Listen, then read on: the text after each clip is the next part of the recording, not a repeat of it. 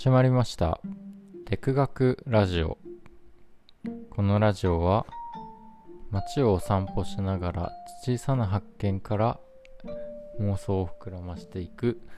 テクテク歩きながら学ぶテク学をテーマに配信しております。第6歩目となる今日は旅行で訪れた箱根についてお話ししていければなと思います。箱根といえば今誰もが知る観光名所となっているわけですが、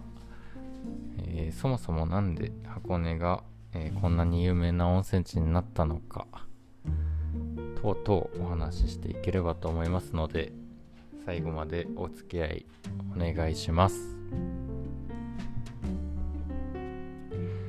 えー、まずは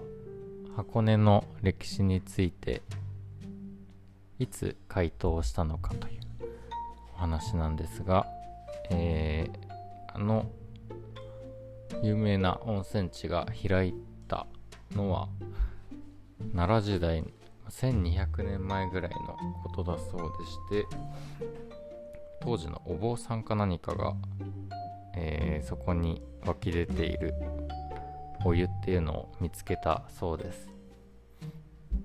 でそこから、え豊臣秀吉が、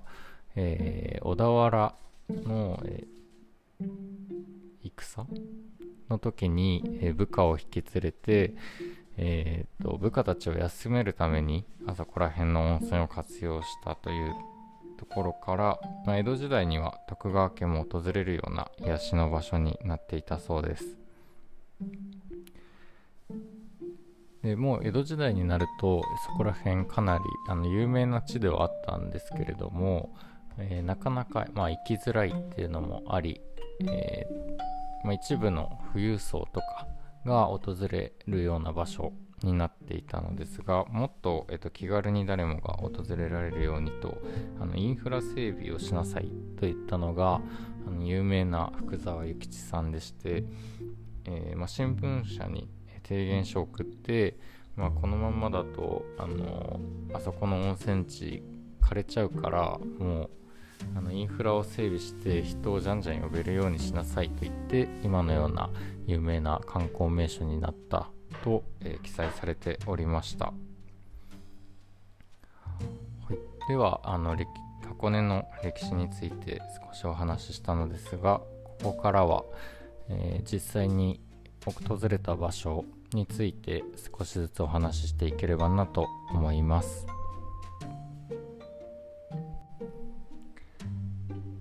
1日目は、え、ポーラ美術館に訪れまして今回の旅の目的もあのポーラ美術館に行ってみたいということで、え、1泊2日で行ってきたのですが、えー、まあ、山奥にある美術館、に行ってまいりました。入り口が3階になっていてそこから、ま、地中に埋まってるような構造になっており、えーと、手島に瀬戸内の手島に存在する、地中海美術館のような構造となっております。なのでエントランス入ってまず3階からあのー、入場して、2階1階へと降りていくと。いう形です。で今のテーマ作、えー、展示のテーマは、えー、モネからリヒターへということで、ま、主にポーラ美術館が、えー、女性と、え光をテーマに展示をしているそうでしてそれが、まあ、5個の展示室に分かれて、え記載されております。でいろんな作品見たんですが、えー、特に印象的だったのがあのモネの「睡蓮」皆さんも教科書で見たことあるであろう作品でして、まあ、当時は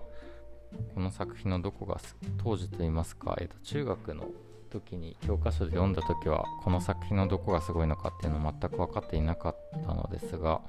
今回光がテーマになっていたっていうのもあって、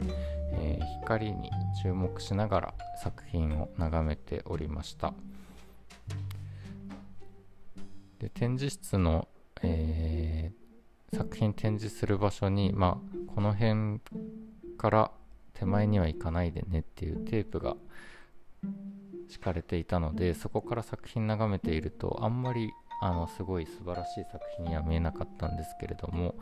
何歩か後ろに下がって遠目から鑑賞すると、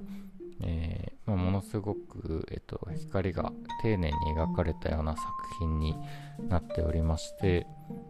で僕たちが普段あの目にする、え水辺の睡蓮っていうのを忠実に再現しているような見え感になっております。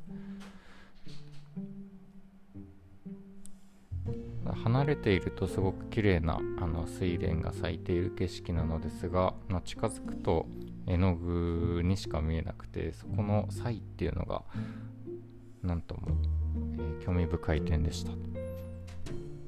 で以前あの地中海美術館に訪れた際にはあの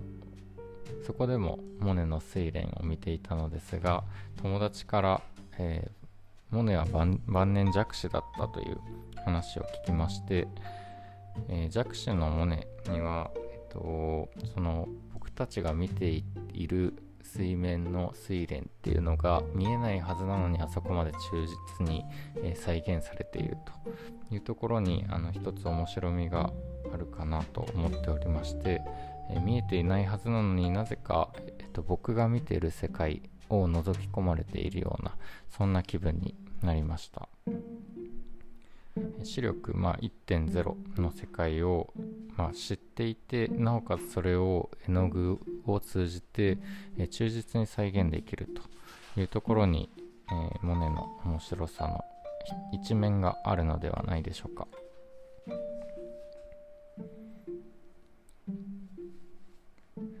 その後ポーラ美術館を後にして、えー、一の湯という旅館に泊まってきました。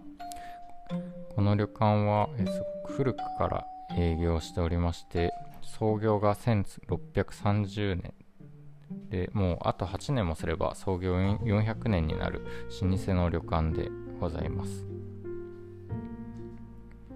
コロナ前は外国人観光客が4割を占めるような、えー、ま、海外の人たちに人気の施設となっておりました。言われてみれば確かに、えっとまあ、この400年の歴史がきちんと建物に現れるような、えー、すごい、えー、古い施設になっており海外の人にとっては、まあ、ザ・日本という感じで、えー、そこの旅館に行くだけであたかもアミューズメントパークに来ているかのようなそんな気分になれるのではないでしょうか。で温泉に入るっていうこともそうですし、えしゃぶしゃぶを実際にしゃぶしゃぶと、えー、お湯にくぐらせることもそうですしあと布団は、えっと、セルフサービス自分で敷くことになっているのですが、えー、そういった、えー、日常的な、え日本人の生活っていうのを海外の人にもえー、体験してもらうというところに重きを置いているそうです。えー、なので、えっと、お手洗いも、えー、っと個室が3つあったんですけれども、えっと、洋式が2つと和式が1つっていう形で、え、和式の、えトイレを1つ残していたのもあえてそういう日本的な、えまあ、歴史っていうのをそのまま残しているのではないかっていうのとあとは一番驚いたのは、えっと、温泉、お風呂の、えっと、洗面台っていうんですかね、あのにシャワーがついてなくて、えー、代わりに、その洗面台のところにお湯が流れておりまして、そのお湯を桶ですくって自分にかけるというかけ流しというスタイルが取られておりました。でこれも江戸時代では一般的なスタイルのようでして当時の不便を、えー、体験するという意図になっているそうです。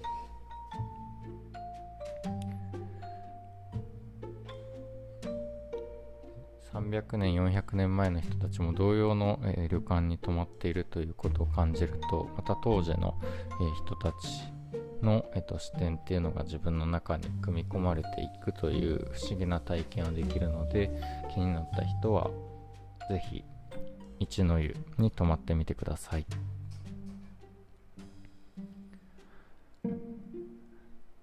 2日目は、えー、大涌谷に行きまして最初、えー、まあ、火山らへんから、煙が噴き出している理由もわからなければ、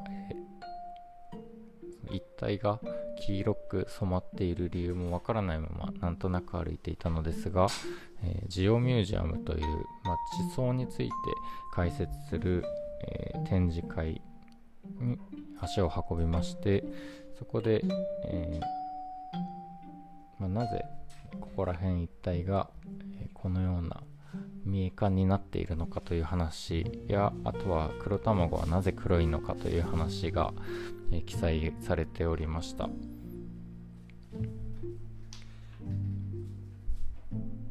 山の斜面の一角に、え煙突のようなものが突き刺さっていて蒸気を噴き出しているのですがあれは、えっと、地下に埋まっている、まあ、温泉の元となる、えー、蒸気から、えっと、余分なガスっていうのを抜くための作業になっているそうです。と、えー、黄色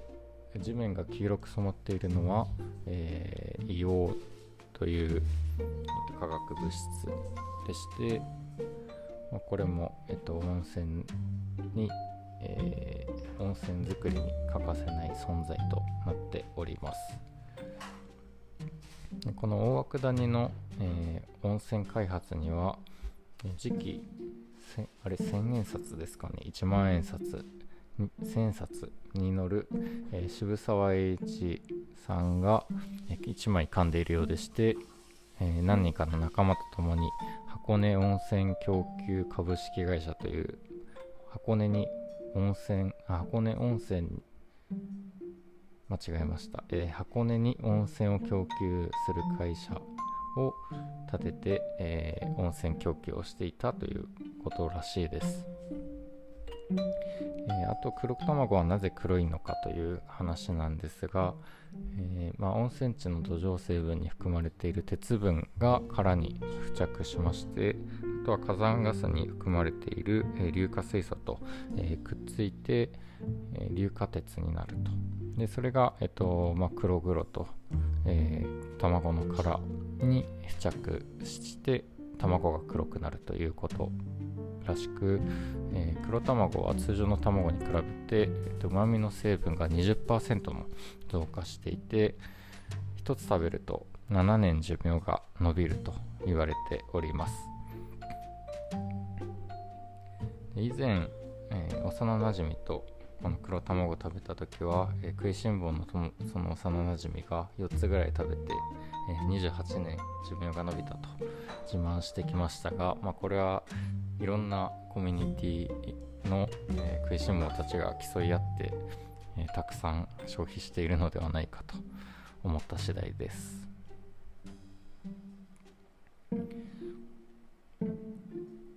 で箱根火山のあの噴火によってこの大涌谷が、えー、と形成されたりあと近くにある芦ノ湖っていう湖は早川という、えっと、もともと川だったんですがその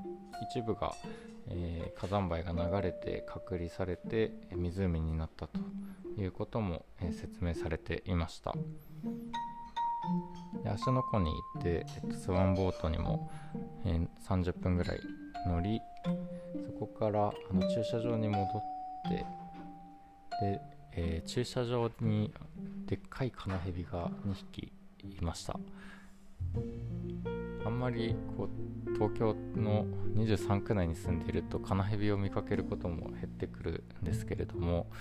えまさすが、えー、観光地のカナヘビだからかなわからないんですが、まあ、自然の中で育ってるからかな逆に。ものすごく太っているというか丸々しているカナヘビでして見つけた時は興奮したんですけれどもいざちょっと捕まえてみようという時にかなりビビってしまった自分がいていつの間にか大人になってしまって虫に触る虫爬虫類に触ることから遠ざかっていたせいでそういうのが躊躇なくできないできなくなってしまっていたというところにショックを受けたというのが箱根最後の思い出となります。最後の話はま直接箱根には関係ないんですけれども、えー、今回久しぶりにまあ旅行しながら、うん、そこの地層でしたり歴史っていうのを調べて、えっと、旅行してみることによって、まあ、普通に旅行してみるよりも2倍3倍のあの楽しみ方深みっていうのが出てきたので是非皆さんも旅行される際には、えー、テク学という視点から、えー、いろいろ調べたり人の話を聞いて、えー、お散歩しながら学んでみてはいかがでしょうか